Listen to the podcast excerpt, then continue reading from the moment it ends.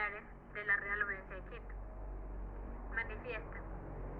Sean bienvenidos todos notables quiteños a forjar esta lucha patriótica por continuar con los ideales libertarios de Buen Espejo.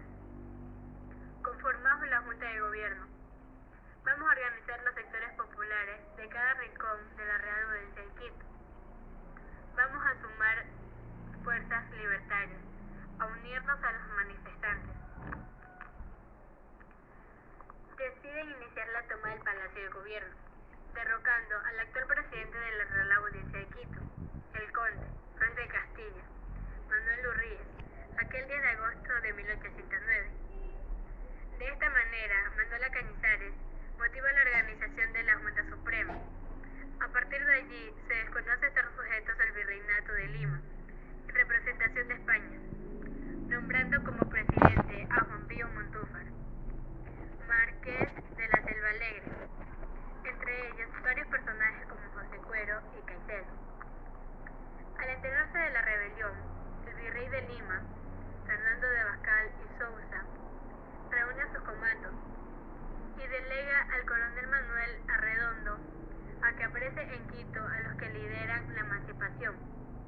Por tanto, el ejército de la comarca española desde Lima llega a Quito y cumple dicho mandato, encontrando a los grupos sociales, procediendo a apresar a los próceres revolucionarios.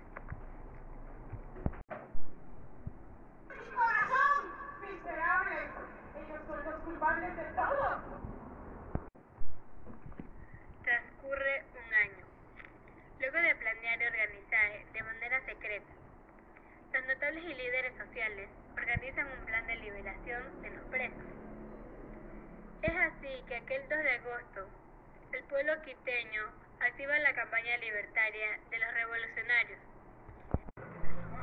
¿Quién es ¡Vamos pronto! ¡No vamos a dejar que los maten así nada más!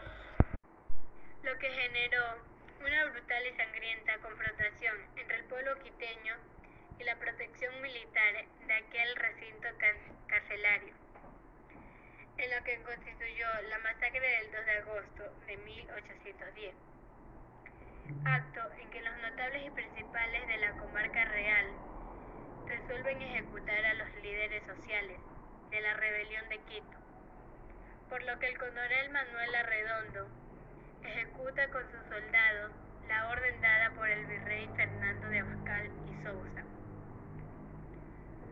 Son acribillados los próceres de la independencia, constituyéndose ese acto la historia ecuatoriana y sudamericana representa.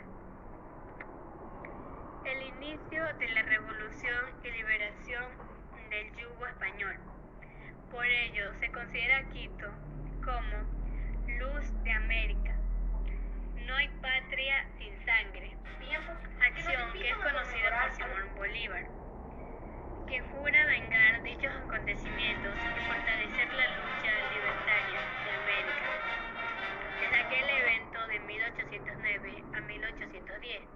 hasta 1830, en la batalla del Pichincha. Por ello, que viva la libertad, que viva la patria.